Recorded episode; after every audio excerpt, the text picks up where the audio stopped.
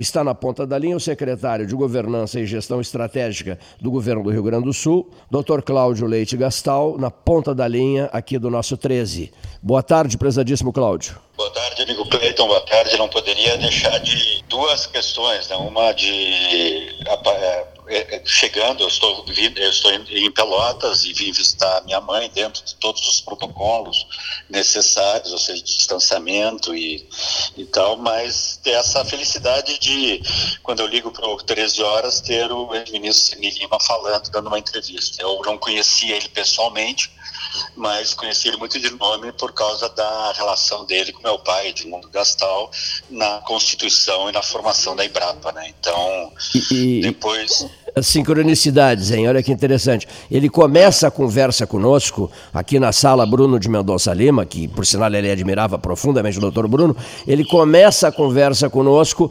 falando muito no teu pai. Né? É, né? legal, que bom. Porque o Paulo, quando o Paulo Gastal foi anunciado, ele começou a perguntar pelo teu pai. Ah, mas só um pouquinho, eu quero saber, né? e, e fala sobre o início da Embrapa, né? Porque a Embrapa, a Embrapa foi fundada por ele, pelo teu pai, é, no, quando ele era ministro de Estado da Agricultura, né? No período em que ele foi quatro Isso, anos ministro, é, né? É, era, era a primeira diretoria, pelo pai, meu pai, Irineu Cabral, Eliseu Alves e outros, né? Durante, e aí o meu pai ficou de 73 a 79 na Embrapa, que foi o, o primeiro processo de tanto antes, ele começa a atuar antes na chamado na construção do livro preto, né, da, da do sistema da agricultura brasileira. É, e aí, a partir da construção desse planejamento da, do sistema agropecuário brasileiro, ele é convidado pra, pelo ministro para fazer parte da primeira diretoria. Então, ele, ele nós nos mudamos para Brasília, do Uruguai para Brasília, onde ele fica. Nós ficamos seis anos lá. E, e, um, e, uma curiosidade, eu estava em San José, na Costa Rica, participando de um jantar na sede do ICA, do Instituto Interamericano de Cooperação para a Agricultura, e o então diretor-geral do ICA, 17 anos no cargo, José Emílio Gonçalves Araújo, que viria a, ser o, viria a ser reitor da Federal, começa a conversar comigo lá em San José, durante esse jantar, e não para de falar no teu pai. Né? Aí eu digo, não, fui. O Emílio foi um grande é. parceiro, é, isso um mesmo, grande amigo do meu pai, trabalharam junto a vida inteira no IICA e no Processur, e acabou que depois eu era ainda bastante jovem, pequeno, quando José Emílio era reitor aqui na universidade, e acabava que eles tiveram sempre uma amizade muito franca, aberta, mas muito, me lembro muito claro de muitos debates muito acalorados. E o, o, o, teu pai, o Ed, foi diretor do IICA no Uruguai, confere? Sim, ele foi no, na verdade no Chile, né, ah. no Paraguai, no Chile e no Uruguai, né? E no Uruguai depois ele formou o chamado Procissur, que é o programa de cooperação para o Cone Sul na agricultura, né?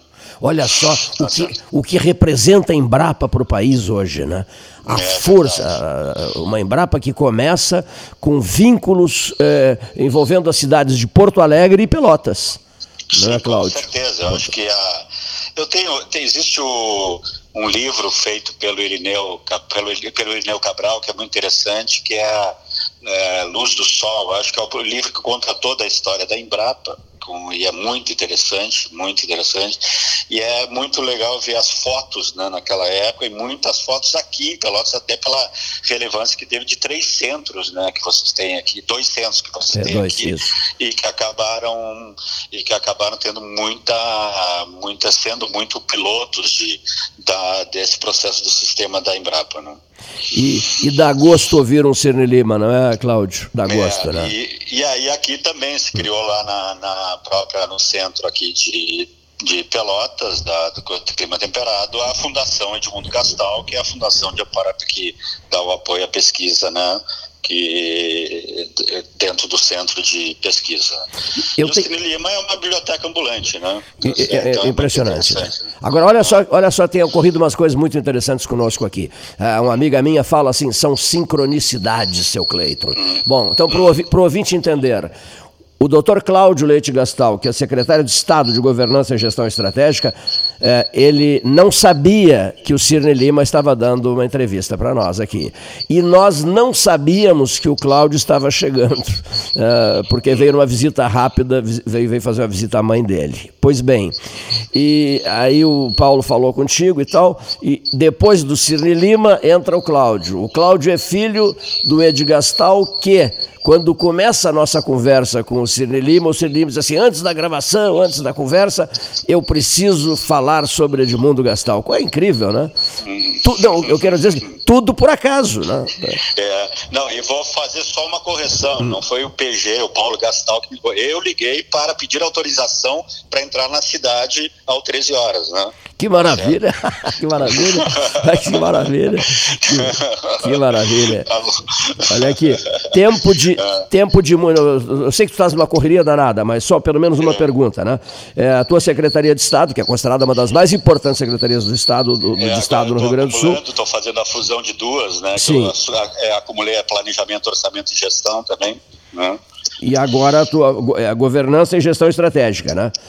Não, era governança e gestão estratégica e agora estou acumulando a, também a planejamento, orçamento e gestão. Né? Planejamento, orçamento e gestão, perfeito. É. A, a, antiga secretária hum. foi pro foi pro BRDE, né? que era que é o BRDE que coordena o comitê de dados. Ela, ela, ela é de que cidade? De qual cidade, Cláudio? Eu tive a oportunidade de conhecer a Lianina, ela é de Brasília, ela é servidora do Senado mas ela foi, nós tivemos uma, um contato na, na eu via Movimento Brasil Competitivo, tive o, o prazer de conhecê-la no processo de elaboração do plano de governo e transição do então candidato e, e governador eleito Rodrigo Hollenberg e acabou que fizemos um trabalho via MPC junto, muito forte lá com ela, como secretária de Planejamento e Gestão no Distrito Federal. E como eu acabei aqui depois assumindo essa função de fazer a transição aqui no Sartori para o Eduardo Leite, no governo, eu... aí aquelas coisas, seja, procurando pessoas, o Eduardo também teve referência sobre ela e acabou que nos uh, trabalhamos juntos aqui. Outro dia conversei muito com um grande amigo teu, é, que ele se elegeu deputado federal, né? O, o, antigo chefe da Casa Civil, pode ser? Casa Civil era, né?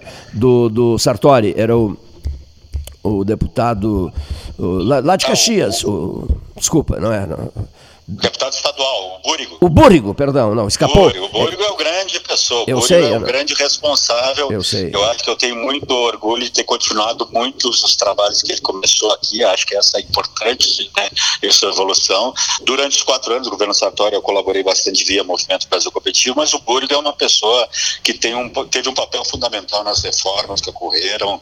Eu tenho também uma, uma admiração bastante pela seriedade, pelo comportamento que ele tem e hoje, como deputado estadual, está sendo fundamental nas discussões que nós temos tanto das reformas previdenciárias do Estado, como outras iniciativas importantes. Eu conversei muito com ele certa feita em Brasília e ele me falou muito, falou muito sobre a amizade de vocês, né? Isso. O, o Búrigo, é. às vezes escapa o nome, né? Deu, é, na verdade, deputado estadual. Na verdade, hum. é, e na verdade nós estivemos juntos em Brasília, eu, tu e o PG, naquele evento com então o chefe da Casa Civil. Isso mesmo. É, Padilha, né? O Eliseu Padilha. Padilha isso. E com todos os secretários do nosso Pacto pela Reforma do Estado, que, era uma, que foi uma ação liderada pelo governo do, pelo Movimento Brasil Competitivo, com 23 estados. Né? Isso mesmo, eu lembro, foi, e ali também muito, muito conversamos, né? Ele extremamente humilde, tranquilo, né? Isso, né? E, e, ele estava... Vou dizer também, uma das coisas também que é interessante do Cine Lima, agora voltando um pouco, a, sabe que quando eu fui chamado pelo Gerdau para assumir o MBC, o Movimento Brasil Competitivo,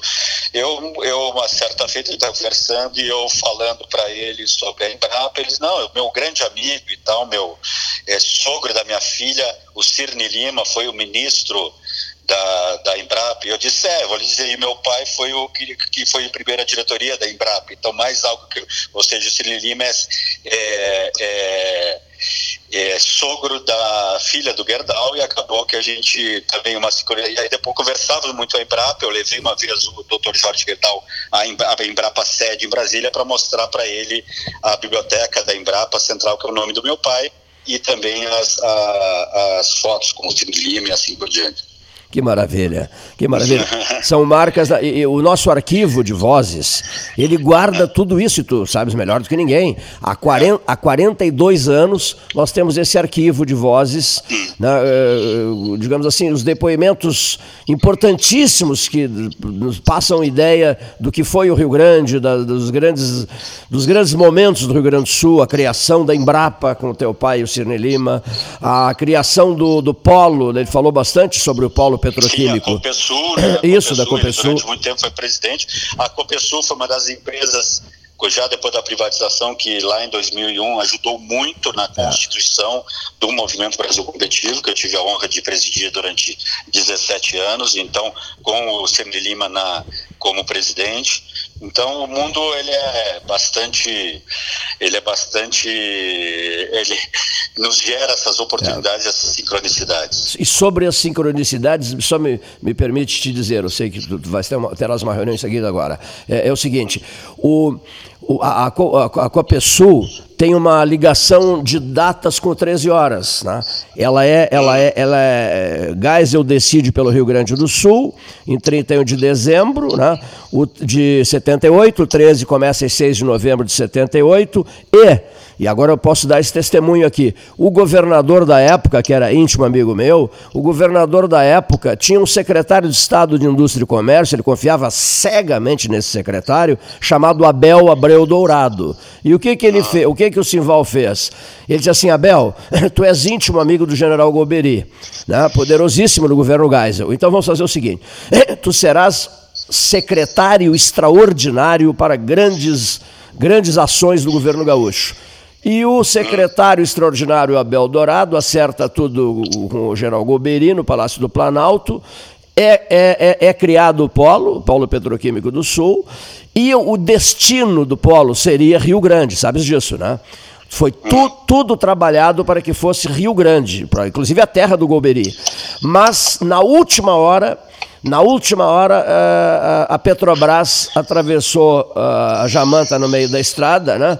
E alegando que o polo deveria ficar ao lado do, do ao lado ali, de, ali triunfo do, do, do, da, do, do, Albert, é, do Alberto Pasqualini, né? do, Pasqualini, Alberto Pasqualini, do Paulo Alberto, do Alberto Pasqualini, deveria ficar ali. E por isso foi levado para Triunfo. Hum. E Triunfo é. teve um desenvolvimento fantástico a partir, a partir disso.